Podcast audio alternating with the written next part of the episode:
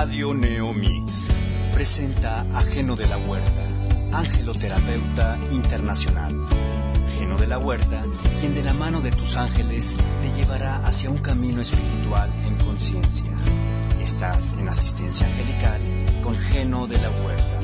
Iniciamos.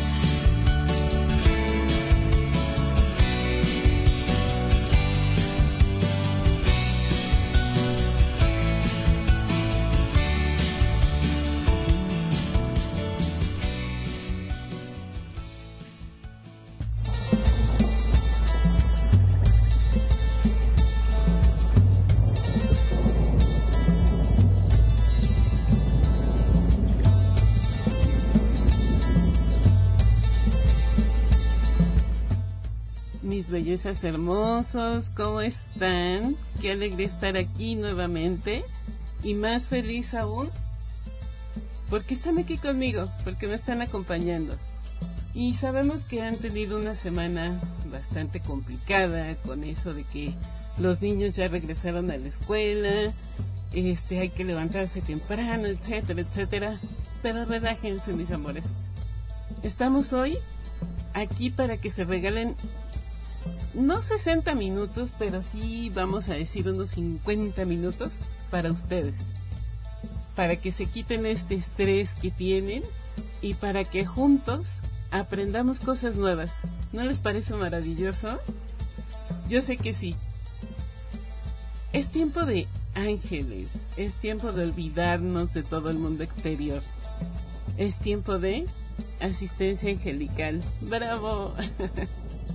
y como cada fin de semana, aprovechando que estamos aquí ya en sintonía con nuestros ángeles, quiero darte la reflexión que hoy tienen para todos los que estamos aquí conectados. Vamos a comenzar esta transmisión con el segmento Escucha a tus ángeles. Y la reflexión que hoy tienen para ti es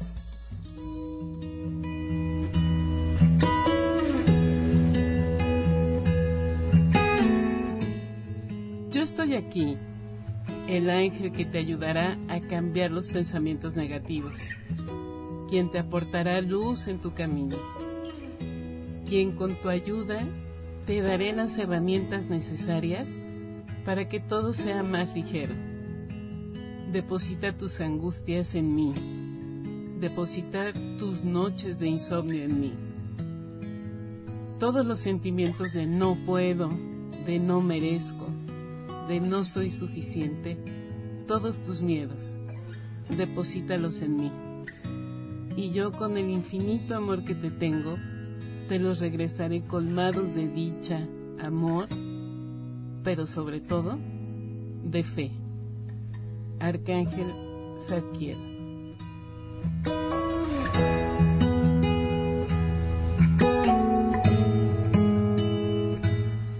Gracias, gracias, gracias, Arcángel Zadkiel. Amores míos, sabemos que Zadkiel es el ángel de la transmutación, el ángel que cambia todo lo negativo en positivo, y él te pide que dejes todo en sus manos para que lo transforme y te lo devuelva lleno de luz violeta. Y ahí, desde el fondo de tu corazón, pide que se lleve todo y lo regrese transformado en amor, en tranquilidad para tu alma y para tu corazón. Una bella reflexión para hoy. No te olvides de pedirle, Él va a estar ahí escuchando tus peticiones. Ah, y después de esto, te invito a nuestro siguiente segmento. Hoy tenemos algo que sabemos que existe, que sabemos que lo tenemos pisándonos los talones todo el tiempo y que en la mayoría de las veces lo negamos rotundamente, pero lo cierto es que viene detrás de nosotros todo el tiempo. Y sin más, hoy en Hablemos de ¿qué es el miedo?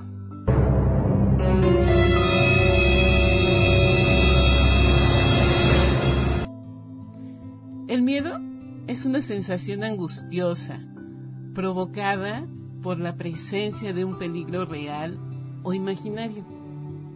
Es una reacción que comienza con un estímulo estresante y termina con la liberación de sustancias químicas que causan, entre otras cosas, que el corazón y la respiración se aceleren o que el cuerpo se ponga tenso. El miedo suele provocar comportamientos propios de la respuesta de estrés y una respuesta conocida como de lucha o huida. Sin embargo, este es un fenómeno complejo que no siempre se manifiesta exactamente del mismo modo ni tiene las mismas causas. Es por eso que hablamos de muchos tipos de miedos, diferentes maneras en las que esta emoción se expresa dependiendo de nuestro estado psicológico y del contexto en el que surgen las señales de peligro. ¿En qué consisten y cuáles son sus características? El estímulo causante del miedo puede ser un pensamiento real o no, o un estímulo amenazante, por ejemplo, ante la presencia de un león. Ese sería un estímulo amenazante. Esta combinación entre factores fisiológicos o biológicos y factores ambientales son aprendidos y hace que los tipos de miedo que desarrollamos sean muy variados. El cerebro humano es un órgano profundamente complejo. Más de 100 millones de células nerviosas forman una intrincada red de comunicaciones, que son el punto de partida de todo lo que sentimos, pensamos y hacemos. Algunas de estas comunicaciones conducen al pensamiento y a la acción conscientes, mientras que otras producen respuestas autónomas. Las respuestas autónomas del miedo, es decir, la que no activamos de manera consciente, surge mucho antes de que nuestra razón haya podido decidir nada al respecto. Son muchas las áreas cerebrales relacionadas con el miedo. Por ejemplo, el tálamo, quien decide dónde enviar datos sensoriales entrantes por medio de los ojos, de los oídos, de la boca o de la piel. Está el córtex sensorial, quien interpreta los datos sensoriales. El hipocampo almacena y recupera recuerdos conscientes procesa conjuntos de estímulos para establecer el contexto. La amígdala decodifica las emociones, determina la posible amenaza y almacena recuerdos de las emociones y del miedo. El hipotálamo activa la respuesta de lucha o huida. No todas las personas sienten miedo a los mismos estímulos ni el contenido de todos los miedos son iguales. Puedes encontrar distintos tipos, dependiendo de si el estímulo que provoca el miedo existe o no. Este puede ser, por ejemplo, el miedo real. Este miedo hace referencia a un tipo de miedo que se construye a partir de componentes reales. Por ejemplo, el miedo a caer de un lugar alto, poco seguro, cuando existe la posibilidad real de caer al vacío. Se trata de un patrón de activación fisiológica y emocional que tiene valor adaptativo porque nos lleva a evitar el peligro de manera inmediata, muchas veces independientemente de nuestras intenciones conscientes. Está el miedo real o el miedo irracional. Tiene su origen en un pensamiento imaginario, distorsionado y catastrofista. Por ejemplo, el miedo a hablar en público o el miedo a volar son miedos no adaptativos en los que en realidad no existe un peligro real. En muchos casos, este tipo de miedo puede transformarse en una fobia, es algo que ocurre cuando este malestar y las estrategias que utilizamos para evitar estos momentos interfieren de un modo con nuestra calidad de vida. Dependiendo de nuestro carácter adaptativo, los miedos pueden ser, vamos a decir, el primero, el miedo normal.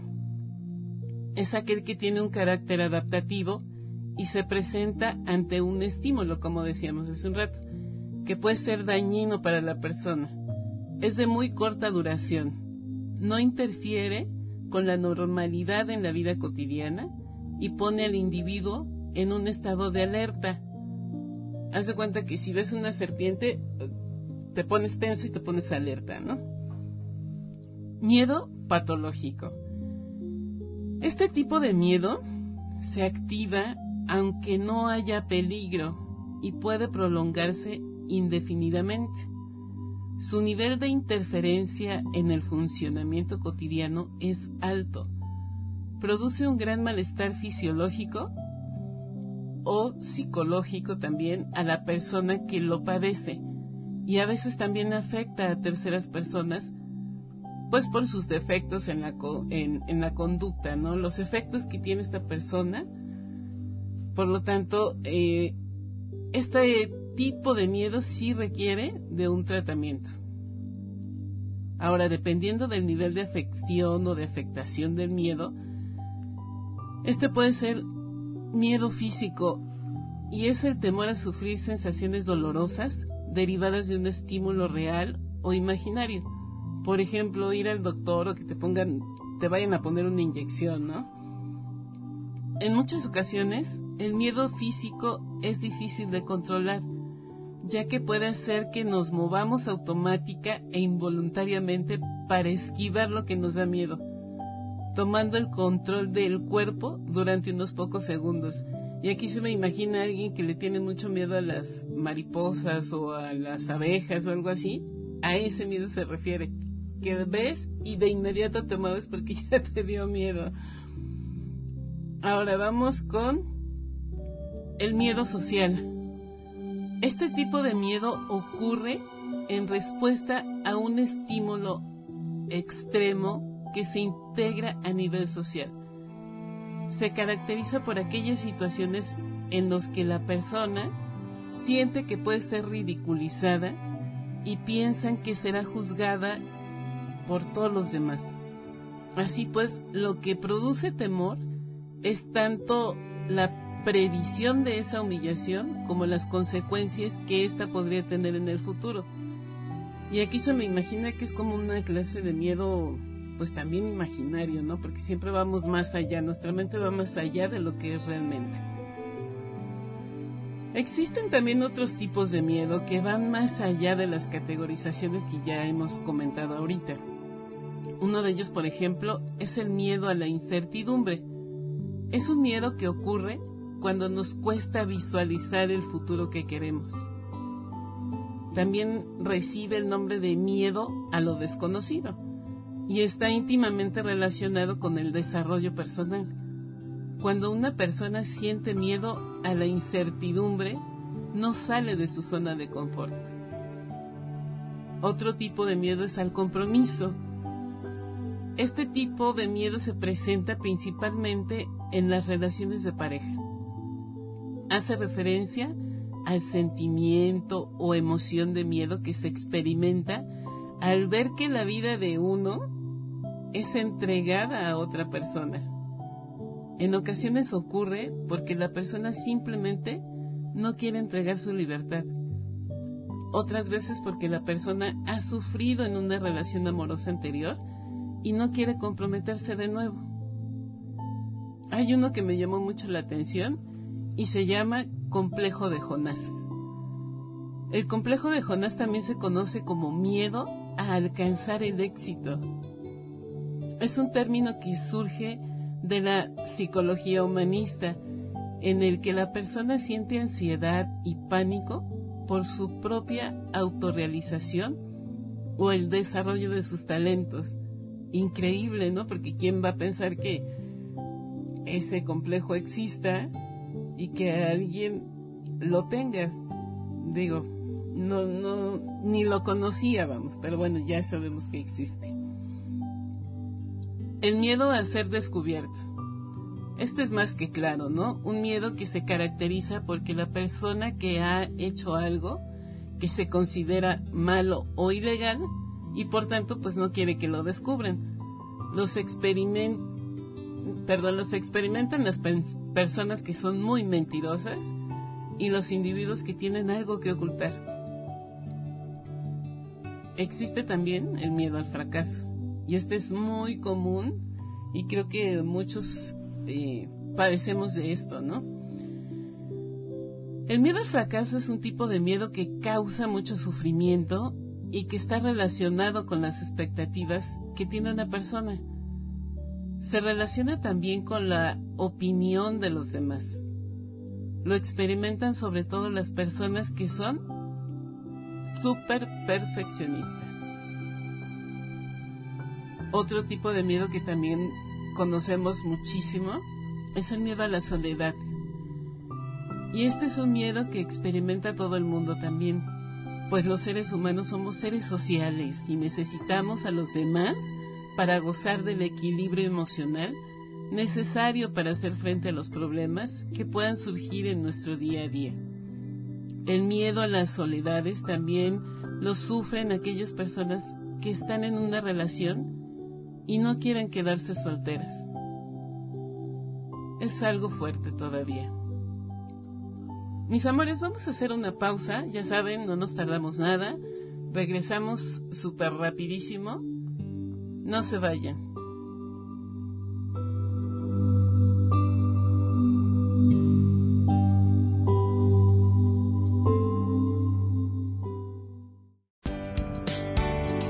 ¿Te gustaría crecer interiormente y aprender a liberar las emociones contenidas? Ven con nosotros para que de la mano de los ángeles aprendamos juntos a crecer en conciencia, junto a nuestra angeloterapeuta Geno de la Huerta. No te olvides, asistencia angelical, todos los domingos desde las 12 del día hasta la 1 de la tarde, por Radio Neomix. Estamos de regreso en Asistencia Angelical con Geno de la Huerta.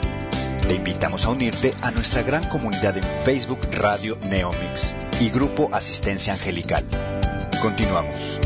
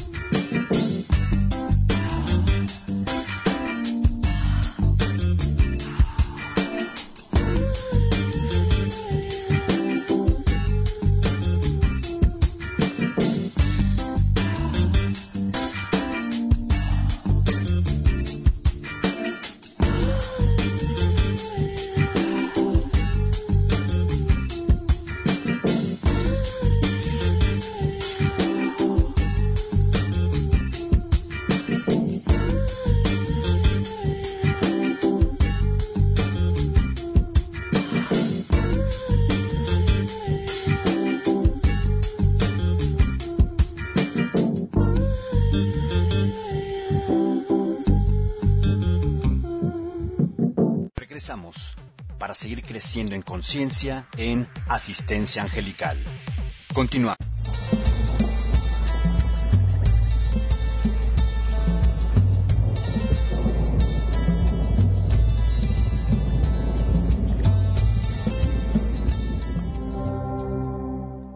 Mis amores, ya estamos de regreso. Muchas gracias por continuar con nosotros en esta noche que está bien fresquecita, bien sabrosa.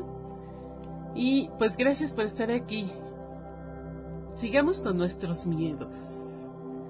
El siguiente es el miedo al divorcio.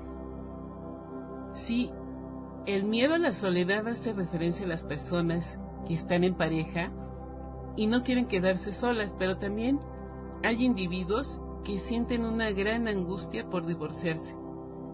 Si el miedo a la soledad está más bien relacionado con un sentimiento inherente del ser humano, el miedo al divorcio se relaciona más bien con la cultura, con el miedo a lo que qué pensarán los demás del fracaso matrimonial. Y este lo tenemos siempre presente y creo que es algo que debemos empezar a cambiar, ¿no? También existe el miedo a la muerte. Este es un tipo de miedo que todo mundo sentimos, el temor a perder la vida pues cuando alguien fallece se siente o se entiende que desaparece para siempre. Las personas suelen experimentar este miedo de manera puntual o cuando se encuentran en una situación en la que su vida peligra. En los casos eh, en los que este pensamiento está constantemente en la mente de una persona, también suele requerir ayuda psicológica. Y existen también las fobias, un miedo patológico que experimentan también muchísimas personas y que también requiere tratamiento psicológico para poder superar estas fobias. Y vamos a ver, ¿para qué nos sirve el miedo? Resumiendo mucho, el miedo sirve para sobrevivir. Es un mecanismo adaptativo a un entorno que en ocasiones nos da motivos para tenerlo y también para temerlo. Aquello para lo cual sirve el miedo tiene que ver con nuestra capacidad para reaccionar rápidamente ante situaciones peligrosas, ya que gracias a él nos retiramos cuando existe una amenaza. Esta amenaza puede ser para nuestra vida o para nuestra autoestima, nuestra integridad según nuestras creencias sobre lo que es seguro o no, nuestro autoconcepto. Así que el miedo solo es una emoción que reacciona en función de nuestros patrones mentales, de nuestras creencias y pensamientos. El miedo en sí mismo es positivo, nos ayuda a alejarnos de un suceso para el cual todavía no estamos preparados. El miedo es un problema cuando es disfuncional. Es importante aclarar que no existen emociones positivas o negativas. Esto se dice mucho en manuales donde lo que se pretende es el diagnóstico psicológico y aún se usan esos conceptos tan ortodoxos y en muchas ocasiones equivocados. Sentir emociones es positivo, siempre es positivo sentir cualquier emoción, ya que tienen algún tipo de utilidad y nosotros debemos sentir nuestras emociones con libertad en lugar de reprimirlas o tratar de controlarlas. El problema con cualquier emoción es cuando nuestras creencias e interpretaciones hacen que sintamos miedo de forma disfuncional. Es decir, lo que ocurre a consecuencia de sentir ese miedo es aún peor que lo que ocurriría si no lo sintiéramos. Ejemplo, muchas veces no hacemos lo que deseamos y es realmente importante en nuestra vida porque tenemos miedo de lo que puede ocurrir. Viajar, ir a otro país a vivir, iniciar un negocio propio, comenzar una relación sentimental, hacer algo nuevo por nuestros propios medios hablar en público, bailar frente a otras personas y muchas cosas más, ¿no? Si gestionamos de forma disfuncional nuestro miedo nos frenará demasiado. Recuerda, el miedo no es un problema, solo nos obedece. El problema es lo que hacemos con el miedo. El miedo es una emoción tan importante que no podríamos vivir sin ella. Nuestra felicidad y bienestar depende de las decisiones que tomamos en nuestra vida y de cómo interpretamos lo que ocurre. Somos nosotros los responsables de estar bien y hacer de nuestra vida una experiencia fascinante. El miedo nos ayuda a regular cómo de grandes deben ser nuestros pasos en cada momento. Como una especie, algo así como de madre prudente. Nuevamente, esto ocurre cuando gestionamos nuestro miedo de forma funcional. Es decir, tenemos algo de miedo hacia lo que realmente puede suponer un problema para nosotros. Y aún necesitamos un tiempo de entrenamiento o espera para poder afrontarlo. Pregúntate, ¿qué te gustaría hacer realmente y no haces? ¿Qué te gustaría vivir y no vives? ¿Cómo te gustaría que fuera tu vida y no haces lo necesario para llegar a ello? Todos esos miedos, ¿en qué se basan? ¿En tus creencias? ¿En un hecho del pasado? ¿Qué pudieras hacer tú para que ese hecho no te afectara nunca más? Hay que pensar en esto.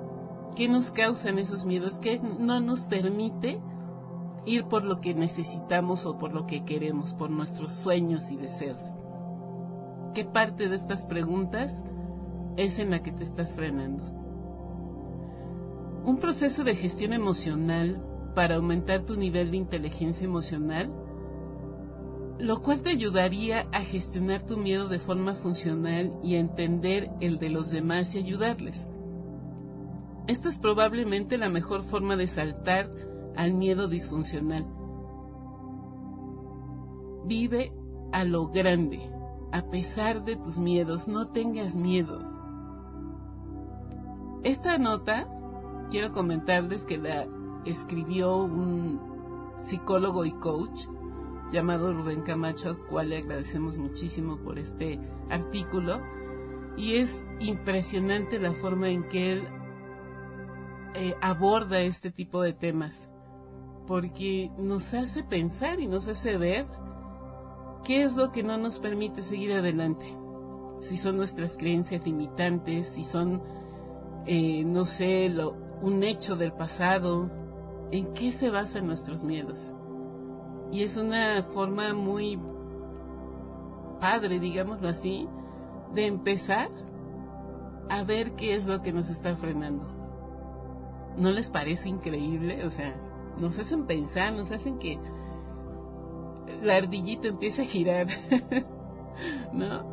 Y bueno, aquí un miedo que me dejó muy, muy, ¿cómo te diré? Muy intrigada fue ese miedo al fracaso. Y en ese miedo al fracaso hablaban de, de que les sucede mucho a las personas que son perfeccionistas y me quedé con esa, con esa duda y aquí les traigo, eh, vamos a llamarle, un pequeño fragmento de algo que leí en relación a las personas que son perfeccionistas y todo lo que esto conlleva. Y te pregunto a ti, ¿eres perfeccionista? Ser perfeccionista podría parecer que nos va a ayudar a conseguir más cosas y a ser más exitosos. Pero el exceso de perfeccionismo puede provocar consecuencias negativas. Por ejemplo, vivir más tensos, estar más angustiados, no disfrutar de los logros e incluso un sentimiento de fracaso pese a hacer las cosas bien. El perfeccionismo también se conoce como síndrome del perfeccionista y sus causas pueden ser variadas. Algunos expertos afirman que existe una predisposición genética a ser perfeccionista. Pero independientemente de la historia genética de un individuo, el ambiente humano ejerce influencia sobre la personalidad desde el nacimiento. Las causas ambientales que pueden provocar el desarrollo de una personalidad perfeccionista pueden ser tantas como estas. Crecer en un ambiente en el que se reciben elogios constantemente, ya que puede provocar una presión extra por mantener ese estándar. Recibir elogios no es malo. El problema surge cuando la autoestima depende solamente de factores externos, como los elogios constantes. También puede ser que cuando eres humillado constantemente durante la infancia, puede provocar que se intente conseguir un grado de perfección como una manera de ser aceptado socialmente. Los padres autoritarios que exigen mucho a sus hijos también pueden provocar una personalidad perfeccionista en toda su descendencia. Algún tipo de experiencia negativa o trauma puede causar que la persona quede marcada, de manera que se vuelva perfeccionista para ser aceptada o para suplir su vacío. Crecer en un hogar con padres o hermanos muy exitosos puede causar que los individuos busquen estar a la altura de lo que se les exige como miembros de la familia. Los hijos de padres perfeccionistas pueden desarrollar una personalidad perfeccionista porque es lo que están viendo y es lo que están aprendiendo en su casa. Alguien que sufre de baja autoestima puede trabajar sin cesar para compensar los sentimientos de inferioridad. La poca tolerancia al fracaso puede causar que alguien intente compensar de manera exagerada su miedo al fracaso. La sociedad altamente competitiva en la que vivimos puede causar que la gente se obsesione por la perfección para conseguir buenos resultados y destacar por encima de los demás. Y aquí, mis amores, yo veo muchos, eh, ¿cómo les diré? Eh, muchos tipos de eh, consecuencias que pueden tener en nuestros hijos o en nosotros mismos, ¿no? Lo que decimos, la sociedad altamente competitiva es la que nos exige y siempre nos muestra personas que son de un nivel demasiado elevado y hay mucha gente que se obsesiona con eso. Y, al querer ser no parecido sino igual a esas personas hacen lo impensable para estar a esa altura. O los hijos no que uno de los vamos no sé pongámoslos en los hermanos uno de los hermanos es más exitoso que otro siempre hay también eh, una consecuencia, ¿no?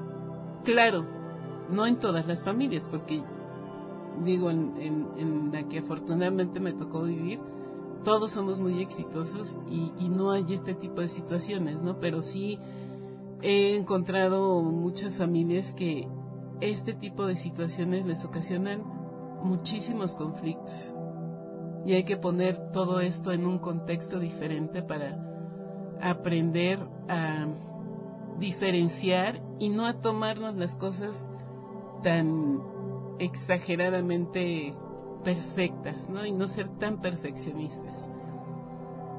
Bueno, vamos otra vez a hacer una pausa. Ya sabes, no nos tardamos nada, aquí somos súper rapidísimo. Y regresamos, no te vayas.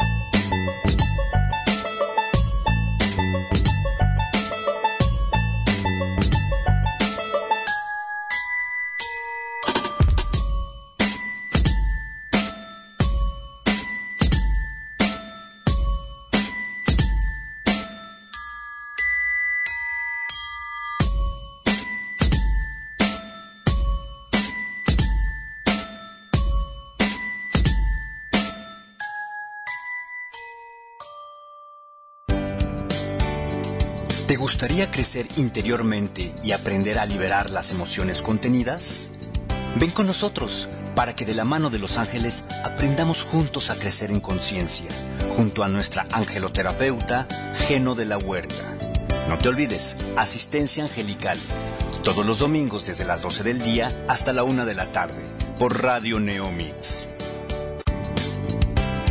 Estamos de regreso en Asistencia Angelical con Geno de la Huerta.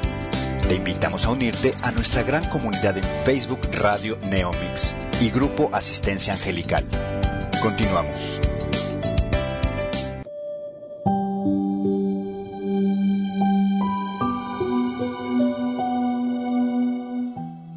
Mis amores, nuevamente estamos de regreso. Muchas gracias por estar aquí y continuar con nosotros. Y no se les olvide pasar por nuestra página oficial Radio Neomix y nos dejen sus likes, sus comentarios y visiten nuestra cartelera de programas. Todos están padrísimos y tenemos de, para todos los gustos, desde música de DJs, audiocine, todo lo relacionado a, a las películas y a todo este tema del cine, ¿no? Y también noches muy románticas como noches con rondallas y también tenemos competencias laborales. Entonces los invitamos porque todos los programas están fabulosos y los hacemos con todo el amor del mundo para todos los que nos visiten. Compártenos también en tus redes sociales para que seamos una comunidad enorme y podamos llegar a muchísima gente. Muchas gracias por compartir y estar con nosotros.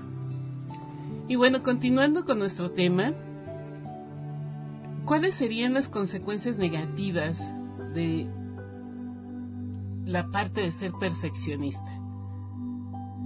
A veces el perfeccionista se pone objetivos irracionales que pueden caer o crear tensión constante y provocar una eterna insatisfacción por todo lo que hace. Esto puede causar que el individuo perfeccionista acabe sufriendo en su día a día. Pero ¿cómo le afecta? Puede ser que le afecte demasiado en una autoestima baja, ya que los perfeccionistas nunca se sienten satisfechos por los logros conseguidos.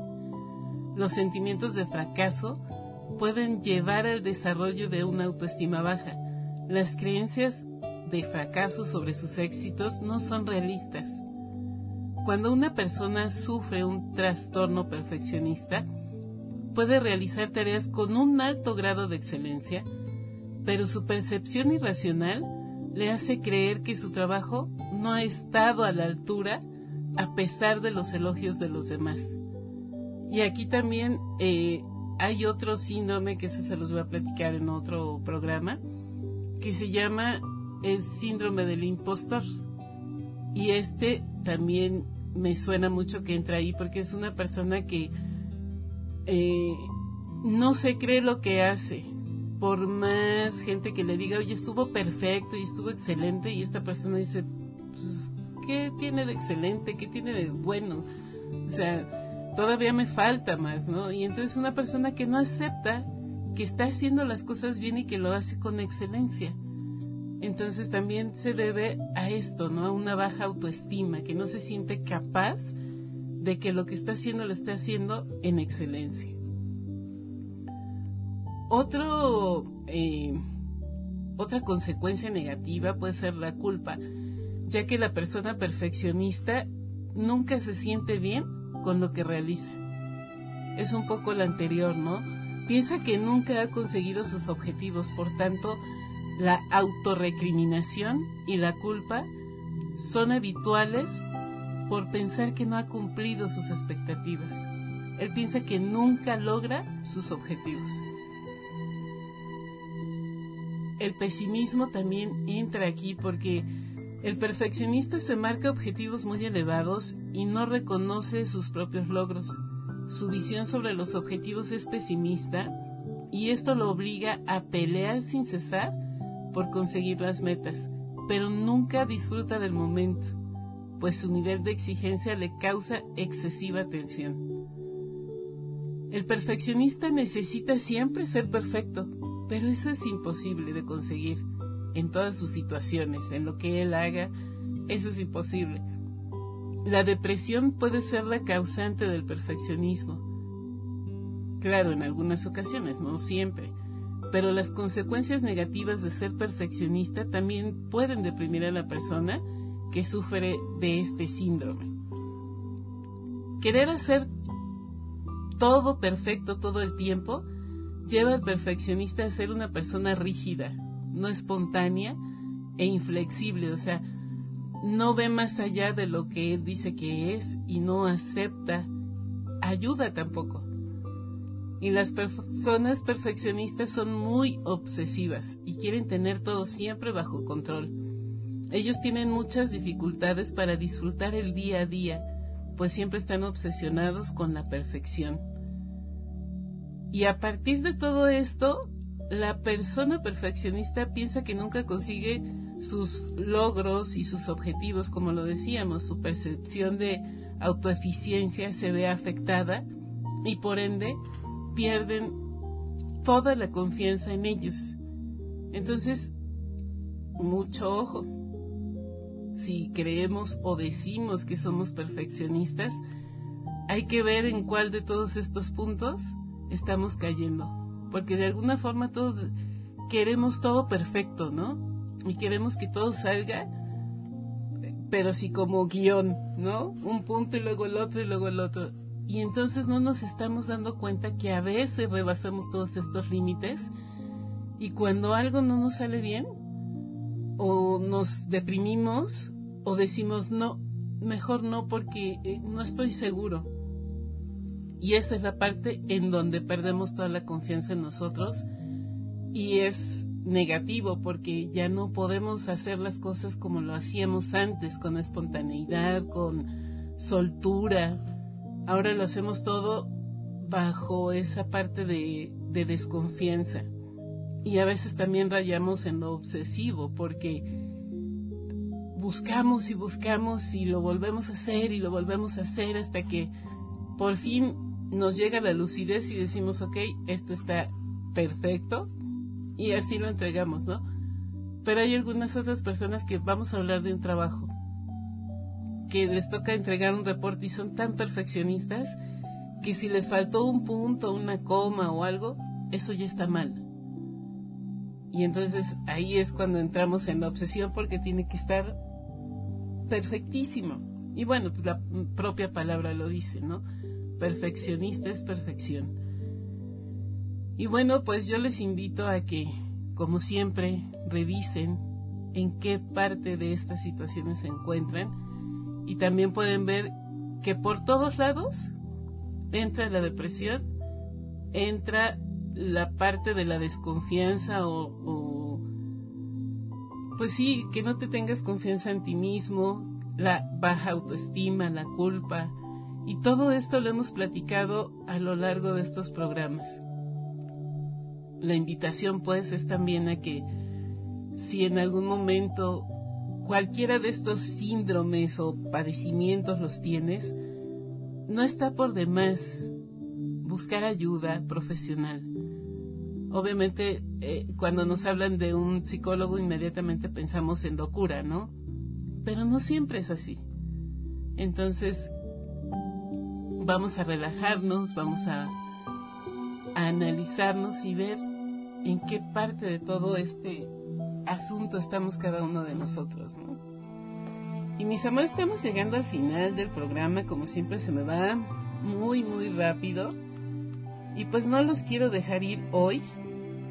Se les va a hacer extraño, pero hoy en sábado vamos a dar dos mensajes de los ángeles para que se vayan a dormir tranquilos y pensando en que los ángeles están ahí. Y antes de que se me olvide, les mando ángeles extras para que los cuiden, los protejan. Y ustedes a su vez pueden enviarlos a las personas que más amen en su vida.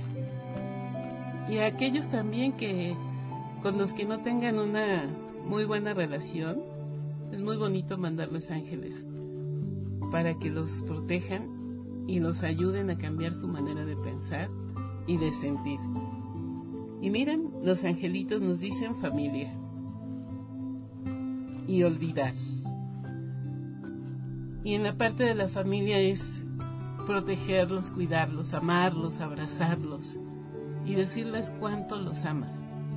No se te pase esa oportunidad de decirle todo el tiempo a tu familia y a las personas que amas que los amas. Y el segundo mensaje que fue olvidar es el tema de perdonar. Perdonarte a ti por lo que hayas aceptado de otras personas y perdonar a los demás por lo que hayan hecho a tu persona. Recuerda que no hay nada malo ni bueno. Es depende de la forma en que lo veamos. Entonces la invitación de los ángeles es a que tomen las cosas con tranquilidad, olvides todos esos malos momentos con las personas que los hayas tenido y avances. Es tiempo de avanzar y se presenta el arcángel Zadkiel para decirte que tomes todas las cosas positivas, lo tomes con equilibrio, con firmeza, con autoridad. Y todo lo que sientes y pienses, puedas traerlo a la manifestación, que pidas su asistencia y presencia para que pueda apoyarte a cambiar todos esos pensamientos eh, erróneos, negativos que tengas en cosas buenas y bonitas. Mis amores, a mí me dio mucho gusto estar con todos ustedes. Recuerden que nos vemos mañana, nos escuchamos mañana a partir de las 12 del día. Y eh, no me queda más que agradecerles el que hayan estado conmigo hoy y con todos los ángeles. Gracias por permitirnos entrar a tu hogar, a ese lugarcito sagrado que tienes. Yo los escucho mañana y no olviden que nuestra luz encenderá la de todo el mundo.